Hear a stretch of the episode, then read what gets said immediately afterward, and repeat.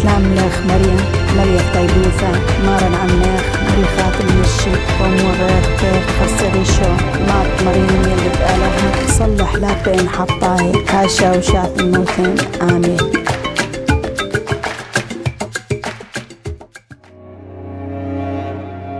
HM Televisión y Radio HM te presentan El pueblo de la cruz tras las huellas del Nazareno.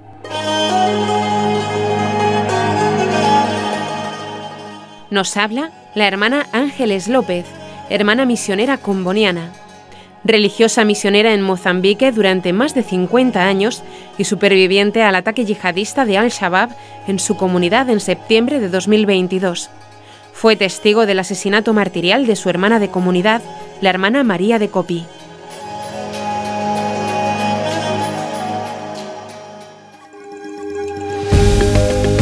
Yo soy murciana, las misioneras combonianas las conocí por caso en una revista, vine a ver dónde vivían, cómo eran, porque para mí eran unas monjas que un poco extrañas. Y pronto vine y no, regresé más a casa, me quedé aquí a Madrid con las combonianas y hasta ahora me están soportando, estoy aquí todavía con ellas.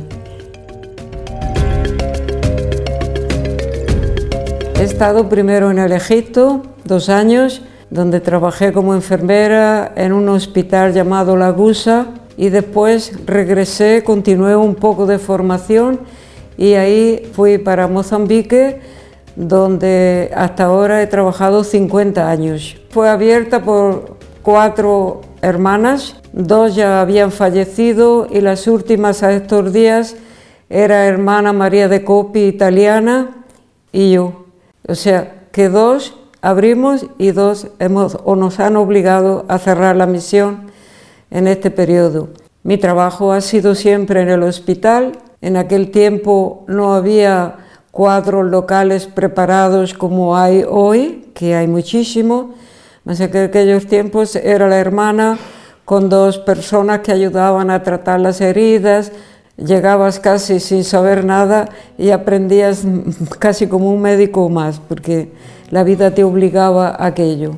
Empecé de una manera independiente a tener un grupo de niños de cero a tres añicos, huérfanos y denutridos, que prácticamente hasta hoy en día, hasta el día antes de este ataque, estuvieron tratándose allí.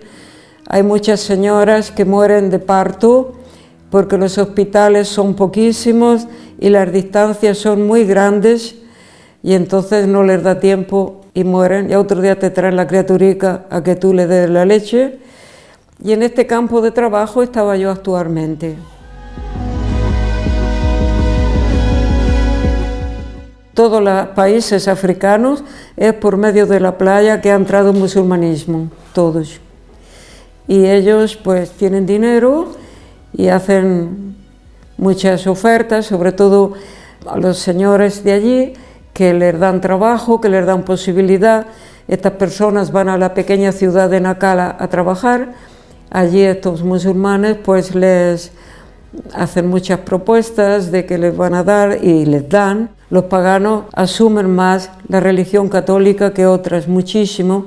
Grupos de catequesis que tenemos grandísimos y cada vez van aumentando hasta para decir las chicas del LAR, LAR aquí se dice parece residencia, pues esta chica entra todo, musulmanos, paganos, lo que sea, basta que tenga intención de estudiar.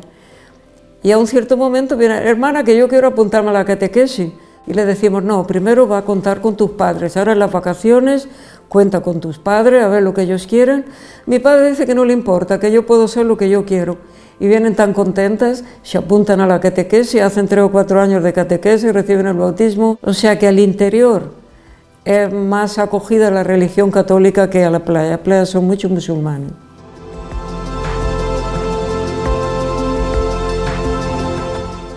El ambiente social donde yo he vivido era de campesinos muy simples y muy buenas personas. En tipo religioso no había ningún problema con musulmanes, con cristianos, con paganos, con otras muchas religiones que tenemos por allí.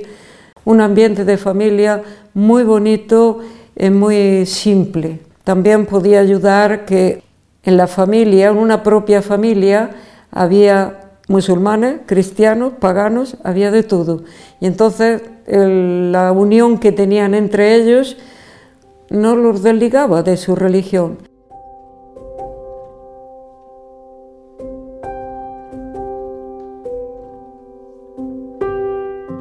María de Copi era una mujer muy buena, de mucha oración, una mujer de paz y una mujer que sabía escuchar.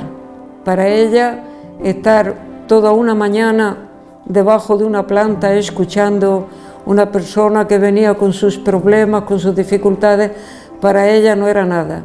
Yo muchas veces me, ponía nervioso, le decía, María, ¿qué hora de comer? Vente para casa. Anda a comer, que yo he de ir, no tengan prisa, yo he de ir. Ella tenía este don de saber oír una persona hasta el final, hasta que, que ella tenía un don muy grande que era también de saber meter paz. Cuando ella sabía que un matrimonio se estaba a separar por un motivo, ella procuraba llamar a uno, estar todo un día hablando, hablar otro, estar un día hablando, a ver si conseguía, y hasta dentro de nuestra casa, porque siempre surgen problemas, no es normal para nosotros también, pues ella, con una manera que ella tenía, conseguía arreglar la cosita como si no fuera nada. Tenía ese don, ese carisma, y como digo, era una mujer de mucha oración, rezaba muchísimo.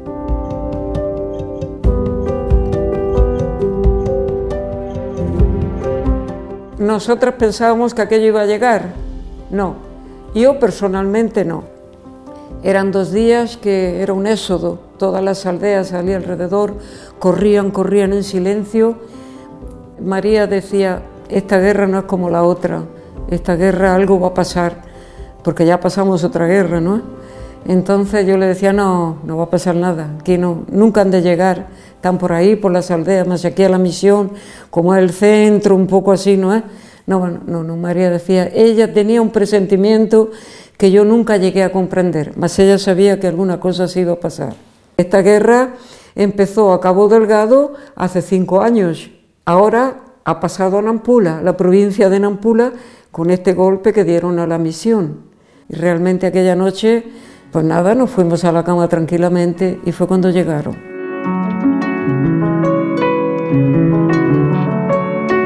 Cenamos, había, éramos en aquella comunidad cinco hermanas, más dos habían ido a la ciudad a hacer cosas porque estábamos a 300 y tal kilómetros de la ciudad. Entonces se organizaba ir una vez por lo menos por mes y dos estaban allá y tres quedamos en casa. Y también había algunas chicas, o 15 o 17, que se habían quedado allí porque sus casas eran lejos y no podían irse. Y entonces dijimos pronto, ustedes mañana las vamos a llevar hasta un cierto lugar donde había otros medios para ellas poder seguir. Pero estaban muy asustadas, muy agitadas porque todo el pueblo había pasado y todos decían, están allí, están allí, están allí. Más en fondo ninguém sabía dónde estaba, porque la gente corría cuando estaban a una distancia enorme, que oían que, que, que, que, toda la gente corría.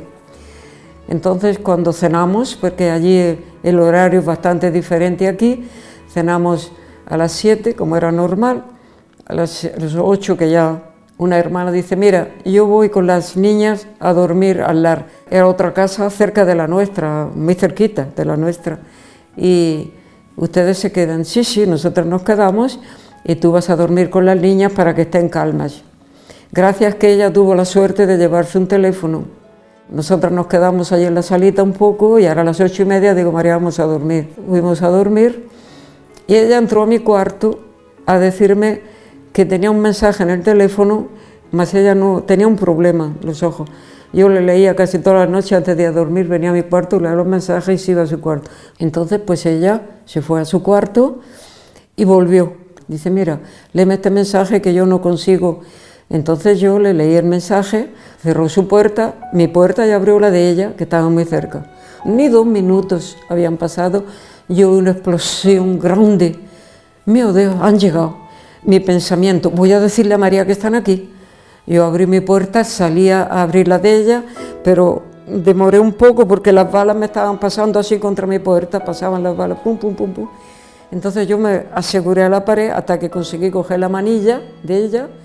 Ah, María, María, la encontré en show. El primer tiro fue el que ella recibió. Entonces, pronto yo le cogí el brazo así, pero vi que, que no podía hacer nada. Y, mi pensamiento fue dar la vuelta, salir por otra puerta y avisar a la otra hermana que estaba con las niñas. Aquella había oído también el explosivo, había oído que había cosas, pero no sabía, pero ella ya estaba telefonando, ya había telefonado a Roma, ya había telefonado a Nacala, que está el obispo, ya había telefonado a los padres, había dicho, ¿qué pasa? Dice, no sabemos, cada uno estaba en su cuarto cerrado, pero sabemos que en vuestra casa hay ruido. Entonces yo digo, voy a decirle a ella que está, y fue providencial que no llegué, porque en cuanto yo abrí la puerta por atrás para salir, la casa estaba circundada. Entonces me cogieron enseguida. Y yo dije, pero bueno, ¿qué, quieren ustedes si nosotros no hicimos nada? ¿Qué quieren ustedes? Mi hermana está muerta, me dejen ir con mi hermana. Calla ya, cállate, que estás haciendo mucho ruido.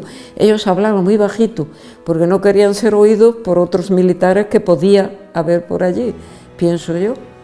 Por déjenme ir, si, no, si está mi hermana ahí muerta. ¿Más quién hay por aquí? No hay nadie, ella y yo.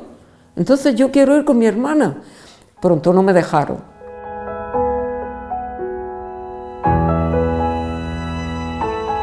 Me llevaron, como yo abrí por la puerta de atrás, ellos querían llevarme por la puerta de frente.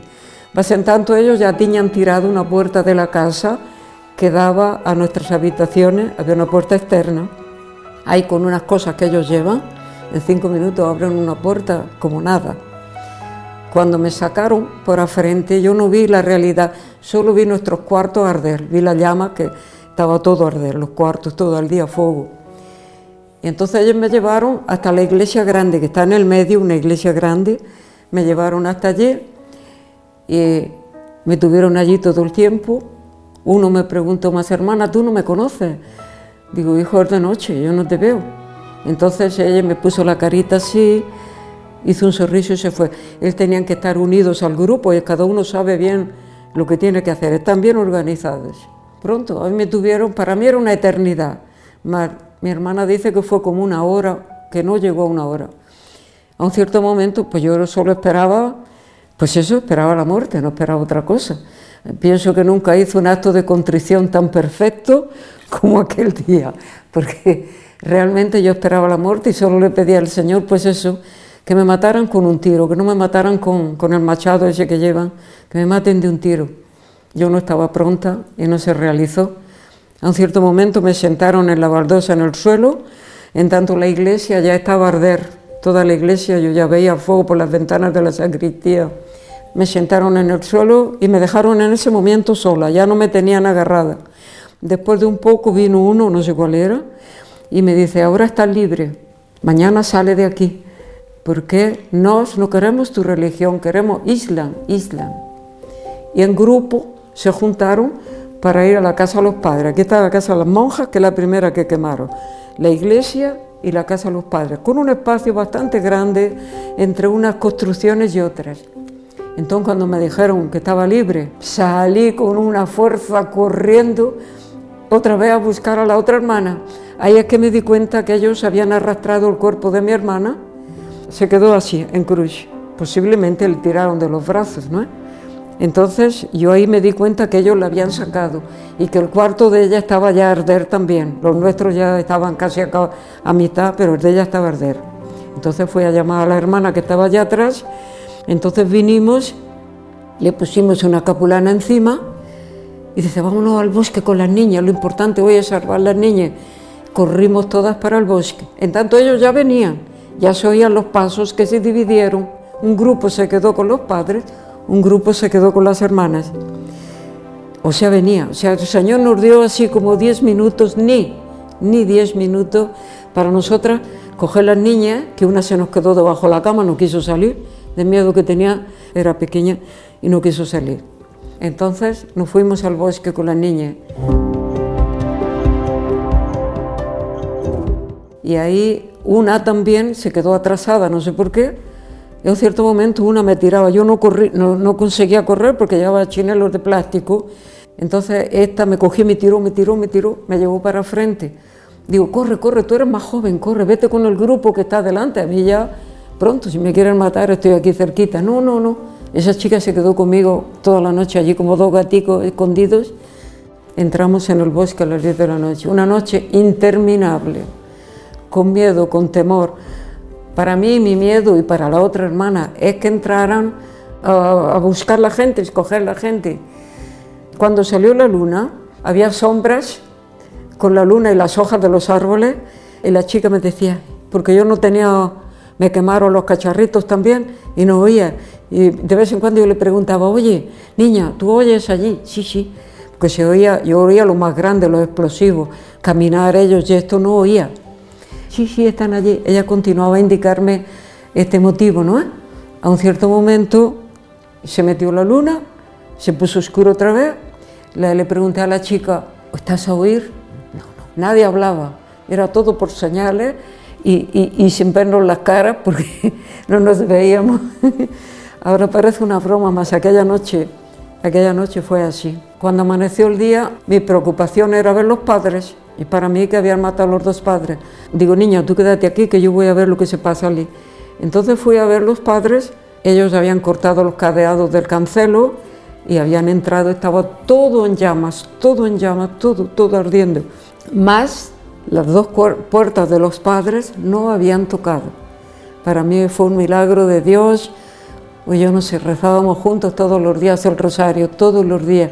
Antes de la misa y la véspera rezábamos el rosario todos juntos, la equipa, en nuestra capilla en la casa, excepto el domingo que había la adoración. Y entonces yo llamé, Padre Lorenzo, no hay, nadie, no hay nadie, soy yo. Entonces él abrió la puerta, digo, ay, uno que está vivo. Y Lori dice, no sé, Salieron los dos, estaban vivos. Dice, nuestras puertas nadie ha batido, nadie ha empujado, y el cuarto de baño que tenían allí cerquita estaba quemado. Todo estaba quemado. El escritorio que estaba allí, las, casas, los dormitorios, cuando llegan personas, estaba todo allí, estaba todo quemado. Ellos no los tocaron. Y yo, mi manía era solo, María está muerta, María está muerta. Entonces ellos vinieron para allá, ahí nos quedamos entonces yo entré a llamar a mi hermana al bosque, volví a llamar a mi hermana al bosque. Ella no me oyó porque las chicas no la dejaron como yo pararse en un sitio bien cerrado. Yo me paré en un sitio bien protegido. Las chicas tenían tanto miedo que decía, hermana, tenemos que seguir. Y ella corría con todas ellas, salieron así como a las 10 de la mañana, lejísimos, pasaron la noche corriendo. Cuando eran las 6 de la mañana o así, seis o seis y media, aparecieron los militares locales que venían del distrito. Parece ser que el obispo o alguien telefonó desde Nacala al distrito y el distrito mandó un, carro armado, hicieron allí muchas cosas.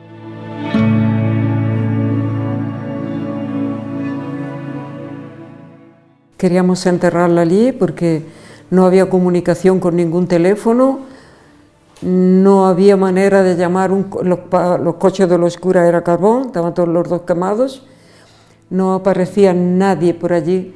Queríamos llamar a algún teléfono que conocíamos, un camionista, una persona así que viniera a nos llevar para abajo, pues no aparecía nadie. Y pues, a un cierto momento, a mediodía, tendremos que empezar a andar, a llegar a 90 kilómetros a la próxima visión. No sabíamos qué hacer. Estábamos muy isolados en aquel momento. Entonces un padre, más joven, salió a la casa de un responsable de una comunidad y en estos casos todos salen, emigran, pero siempre queda un hombre, otro hombre de otra familia, una persona para ver lo que, cómo va a acabar, cómo va a ir la cosa, ¿no es? Entonces encontró tres o cuatro cristianos y le dijo, pues venga, vengan a hacer la fosa de María porque nosotros no sabemos. Y hicieron la cova como es costumbre tradicional, con todo lo tradicional. Yo no tenía un teléfono para poder haber traído una foto de cómo hacen la cova, con qué respeto. Entonces nosotras, entre tanto, habíamos puesto a María en su capulana, también con aquella capulana que tenía sangre de ella se quedó, pusimos otra capulana. Capulana es el paño más usado de la mujer mozambicana. Aquí le llaman pareo, pues es eso, que con eso la mujer hace todo. Desde que nace el niño, que lo pone allí, lo lleva hasta que anda, hasta taparlo por la noche, hasta todo. La capulana es la, base principal de una mujer. Y entonces María fue enterrada con sus capulanas y su estera, y ya estábamos el grupiño, el grupo reducido, los dos padres, la hermana, las niñas y cuatro o cinco cristianos que habían hecho, estábamos rezando cuando sentimos un coche a toda velocidad llegar, que no, no, no, pues paren, paren, no pueden enterrarla aquí, tenemos que llevarla a un cementerio que queda a 290 kilómetros, donde es una misión central y cada padre o hermana que murió está enterrado en ese cementerio. Y entonces dice, si aquí no podemos llegar más, ¿cómo podremos visitar este cuerpo? Hay una comunicación de Roma que no se entierra aquí, que María tiene que ir al cementerio de Carapira. De momento llegó otro segundo coche que también nos esperaba, que era la televisión mozambicana. Entonces ya teníamos dos coches.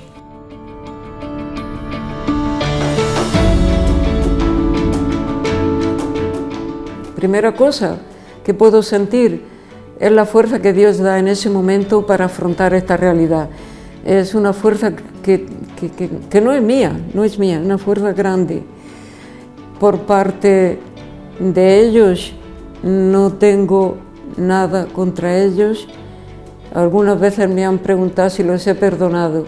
Yo le he dicho que no tenía necesidad de perdonarlos porque nunca los he juzgado. Ellos son mandados son drogados, más con drogas fuertísimas.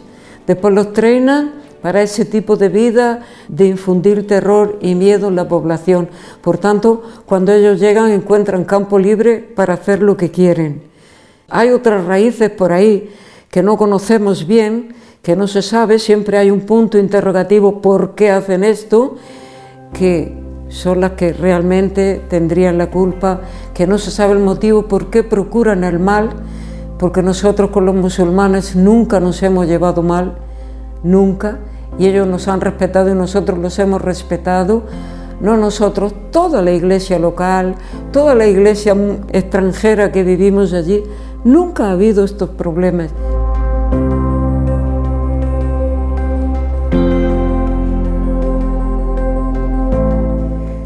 Pues sí, me gustaría decir a los jóvenes que merece la pena sentir aquel germen pequeño que tienen en el corazón. Dios pone un germen pequeñito en cada uno de nosotros.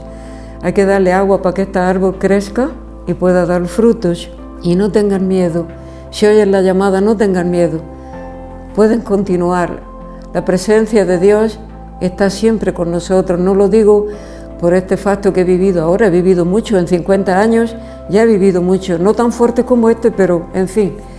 Y ahora veo que los jóvenes, mm, no sé si es por el bienestar que hay en la Europa o por tantas cosas, a lo mejor sienten aquella cosa y la dejan dormida allí. Pues es bien que la despierten, porque el Evangelio nos dice desde un inicio que las mieses son muchas y que los operarios son pocos. Esa palabra todavía hoy pienso que está con mucha vida, muy real. Eso es lo que me gustaría decirle. Y que yo no tengo miedo. Bueno, en aquel momento, claro, pues tú tienes miedo porque somos humanos y con todos los defectos de todos los otros. No cambia nada. Pero que yo estoy feliz de poder regresar, volver con mi pueblo, que al fin de cuentas sufre mucho más que yo. No soy yo que sufrí, es el pueblo que está a sufrir, que tenemos que rezar para que venga la paz, no solo en Mozambique, mas en el mundo entero, que no mueran más inocentes, que no haya tanta guerra sin sentido. A lo mejor son bienes materiales que los grandes procuran, no sabemos, mas el que sufre en verdad es el pueblo. Ese es mi pequeño mensaje para todas las personas que estén interesadas por este ideal. Has escuchado El pueblo de la cruz tras las huellas del Nazareno. Nuestro agradecimiento a Ayuda a la Iglesia Necesitada y a la comunidad de hermanas misioneras combonianas de España.